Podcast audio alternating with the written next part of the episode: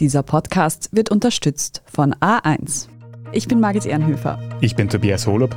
Das ist Thema des Tages, der Nachrichtenpodcast vom Standard.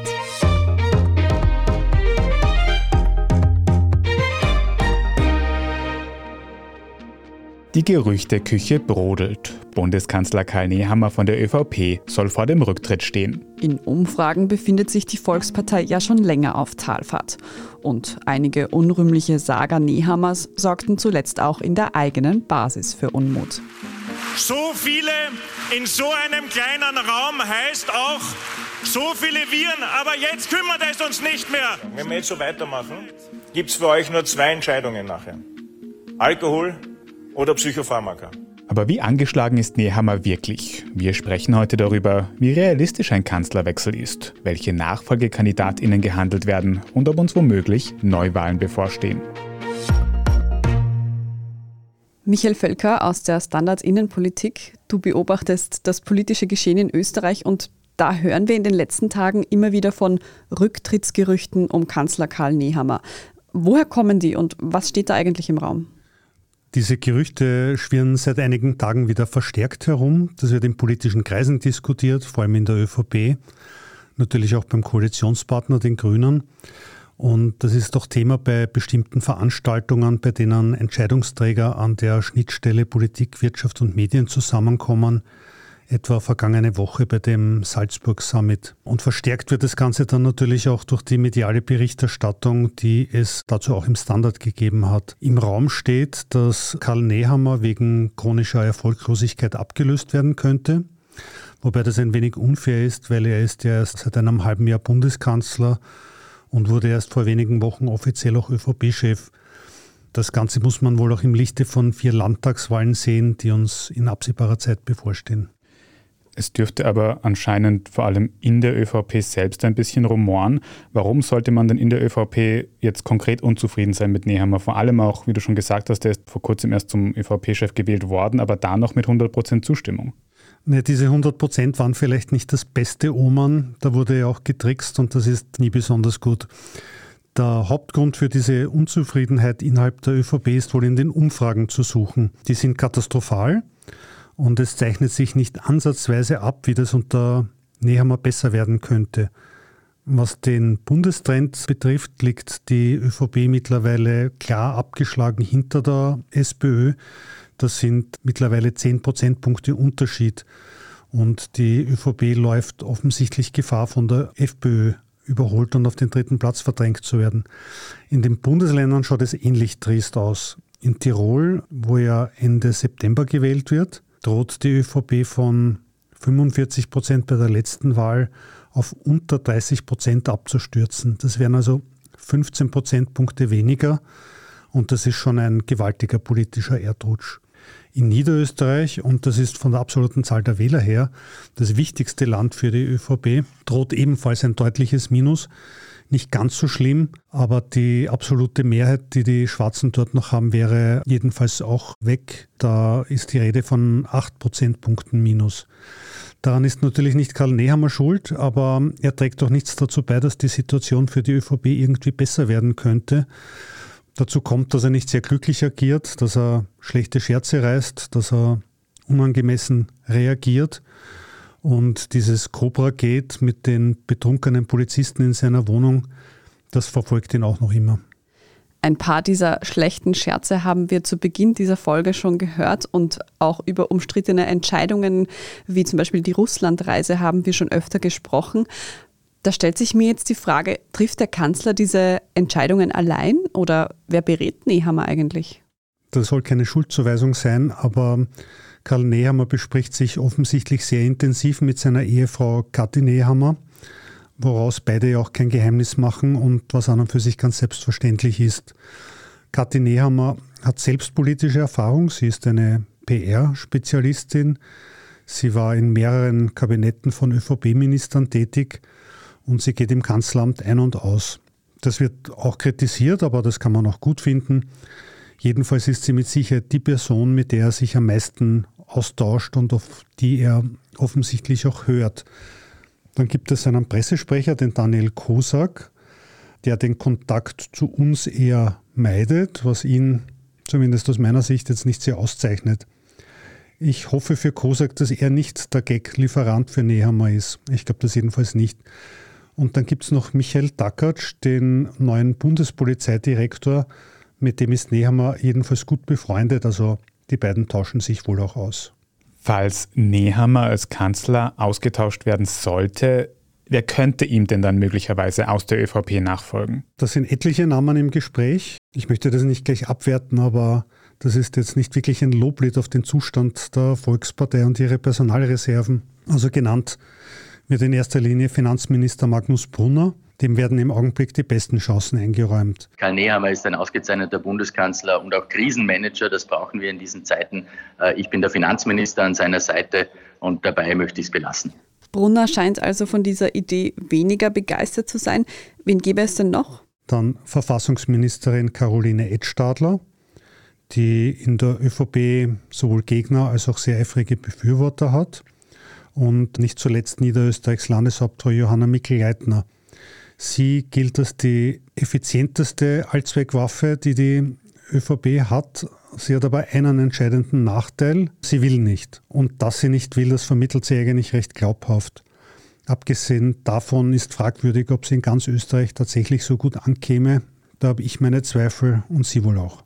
Nun ist Karl Nehammer ja nicht der erste Kanzler, der in dieser Regierungsperiode zurücktreten würde. Er ist Alexander Schallenberg nachgefolgt und dieser ist wiederum eingesprungen, als Sebastian Kurz zurücktreten musste. Würde denn jetzt der Koalitionspartner, also die Grünen, einen weiteren Kanzlerwechsel überhaupt noch mitmachen? Das ist eine gute Frage. Also das wäre jetzt dann das vierte Gegenüber. Wobei ich sagen muss, dass die Grünen mit Karl Nehammer an und für sich ganz gut zurechtkamen, besser als mit Sebastian Kurz. Aber es wäre natürlich eine Herausforderung und auch nach außen hin nicht ganz leicht zu vertreten, wenn es da schon wieder einen neuen Kanzler gibt, auf den man sich einstellen muss. Und auch in der Öffentlichkeit käme das, glaube ich, nicht sehr gut an. Wir sprechen jetzt gleich noch darüber, ob diese ständigen Wechsel in der Regierung eventuell Neuwahlen hervorrufen könnten. Nach einer kurzen Pause bleiben Sie dran. Sommer, Sonne, Sparen. Denn jetzt gibt's bei A1 Top 5G Smartphones um bis zu 100 Euro günstiger. Wie das Samsung Galaxy A53 5G ab 0 Euro, inklusive Gratisaktivierung.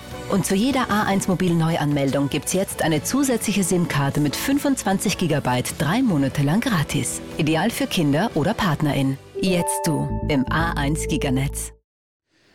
Michael, wir haben es gerade schon angesprochen. Wir sprechen jetzt schon über den x-ten Regierungsumbau in der türkis-grünen Regierung. Und da drängt sich auch eine andere Frage auf, nämlich ist so ein ständiger Wechsel eigentlich demokratisch vertretbar oder wären da Neuwahlen überfällig? Wenn man den Umfragen glauben will, dann hat diese Regierung in der Wählerkunst im Augenblick keine Mehrheit. Also man könnte meinen, dass da eine Neuwahl durchaus angebracht wäre. In erster Linie entscheiden das allerdings die Regierungsparteien, ob diese Koalition hält oder nicht. Im Augenblick hat logischerweise die ÖVP kein Interesse daran zu wählen, weil sie mit erheblicher Wahrscheinlichkeit aus der Regierung fallen könnte und bei einer Neuwahl sehr schlecht abschneiden würde. Die Grünen, glaube ich, haben auch kein Interesse daran. Die möchten diese zwei Jahre, die da noch anstehen, fertig machen und ihre Projekte durchbringen.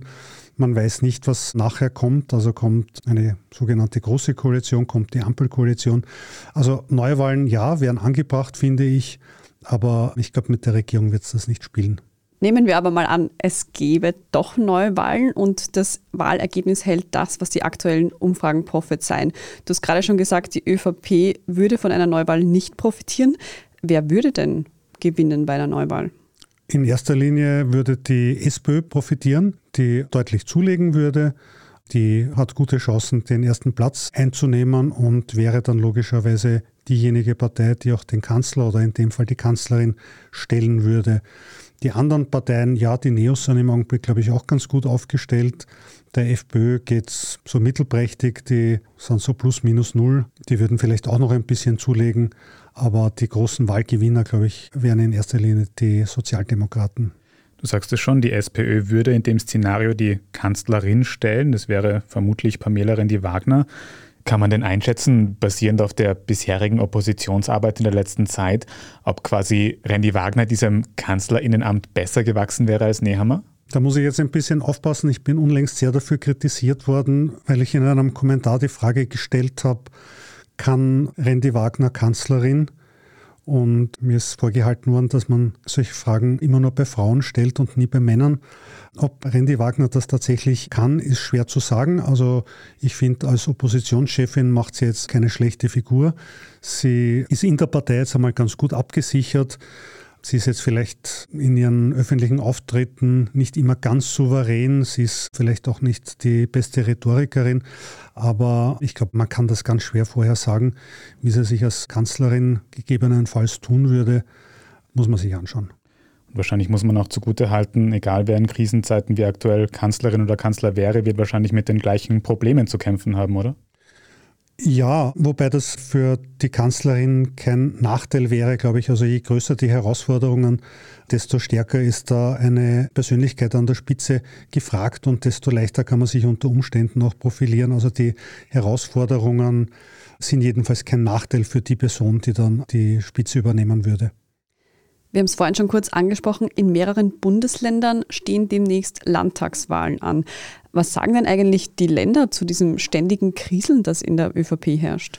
Naja, die Länder sind möglicherweise der treibende Grund, warum es da in der ÖVP zu einer Ablöse an der Spitze kommen könnte.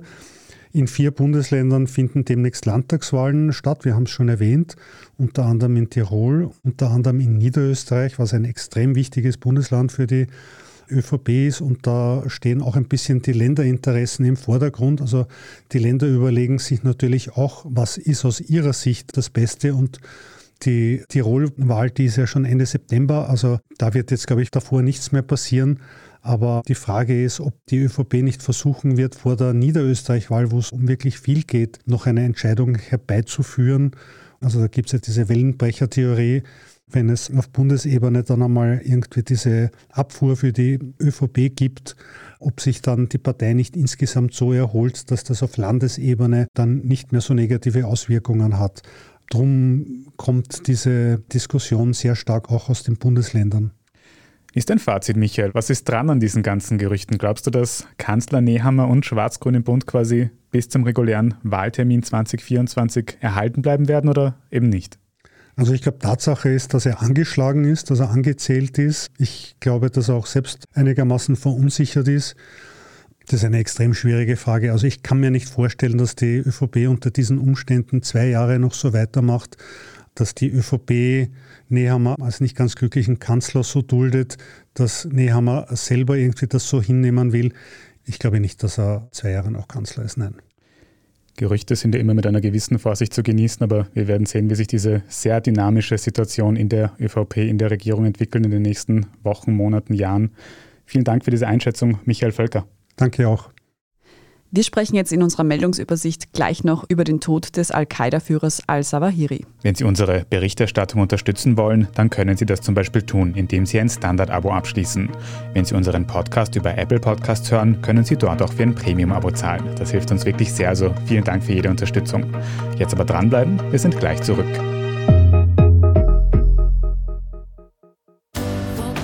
Sommer, Sonne, Spahn. Denn jetzt gibt's bei A1 Top 5G Smartphones um bis zu 100 Euro günstiger. Wie das Samsung Galaxy A53 5G ab 0 Euro, inklusive Gratisaktivierung. Und zu jeder A1 Mobil Neuanmeldung gibt's jetzt eine zusätzliche SIM-Karte mit 25 GB drei Monate lang gratis. Ideal für Kinder oder PartnerInnen. Jetzt du im A1 Giganetz. Und hier ist, was Sie heute sonst noch wissen müssen. Erstens. Der Anführer des Terrornetzwerks Al-Qaida, Ayman al-Zawahiri, ist gestern Sonntag getötet worden. Bei einem Antiterroreinsatz der USA in Afghanistan wurde al-Zawahiri durch einen Drohnenangriff in der Hauptstadt Kabul getötet. US-Präsident Joe Biden äußerte sich dazu, trotz aktueller Corona-Infektion, bei einem Auftritt im Weißen Haus. On Saturday, the United States successfully concluded an airstrike in Kabul, Afghanistan that killed the emir of Al-Qaeda. Justice has been delivered and this terrorist leader is no more. Al-Zawahiri sei während der Anschläge vom 11. September 2001 der Stellvertreter von Osama bin Laden gewesen und diesem als Al-Qaida-Anführer nachgefolgt. Der Anschlag gestern Sonntag sei seit Monaten vorbereitet worden. Zivile Opfer habe es keine gegeben. Zweitens, im ukrainischen Odessa ist erstmals seit Beginn des Ukraine-Kriegs ein mit Getreide beladenes Frachtschiff ausgelaufen. Der Frachter soll 26.000 Tonnen Mais in den Libanon liefern. Zuvor wird die Fracht allerdings im türkischen Istanbul inspiziert. Mit etwas Verspätung dürfte das in der Nacht auf morgen Mittwoch passieren. Die Inspektion ist Teil des Getreideabkommens zwischen insbesondere Russland und der Ukraine. Seit Kriegsbeginn hängen ja mehrere Millionen Tonnen Getreide in ukrainischen Häfen fest. Durch den nun wieder aufgenommenen Export könnte sich die weltweite Lebensmittelversorgung massiv verbessern. Und drittens, die US-Sängerin Beyoncé hat auf Kritik an ihrem neuen Album Renaissance reagiert. Die Platte ist erst vor wenigen Tagen erschienen und wurde zunächst für ihre Anleihen aus dem Dance-Genre gelobt. Kritik gab es konkret an dem Song Heated und dem Wort Spaz, das darin vorkommt. Im Deutschen kann das Wort einerseits toben oder abdrehen bedeuten, wird aber andererseits auch als abwertende Bezeichnung für Menschen mit Behinderung verwendet. Beyoncé hat sich nun für die Wortwahl entschuldigt und will den Songtext ändern. Mehr Details zur Kontroverse um Beyoncés Songtext lesen Sie auf der Standard.at und dort finden Sie natürlich auch alles weitere zum aktuellen aktuellen Weltgeschehen. Und falls Sie Feedback oder Anmerkungen haben, schicken Sie uns die gerne an podcast.derstandard.at. Wenn Ihnen diese Folge von Thema des Tages gefallen hat, dann abonnieren Sie uns doch auf Ihrer liebsten Podcast-Plattform. Wenn Sie schon dabei sind, können Sie dann gleich auch eine gute Bewertung dort lassen. Das hilft uns nämlich sehr. Ich bin Tobias Holub. Ich bin Margit Ehrenhöfer. Danke fürs Zuhören und bis zum nächsten Mal.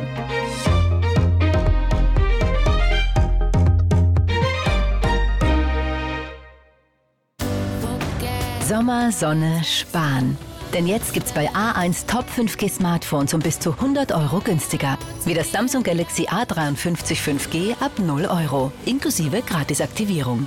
Und zu jeder A1 Mobil Neuanmeldung gibt's jetzt eine zusätzliche SIM-Karte mit 25 GB drei Monate lang gratis. Ideal für Kinder oder PartnerInnen. Jetzt du im A1 Giganetz.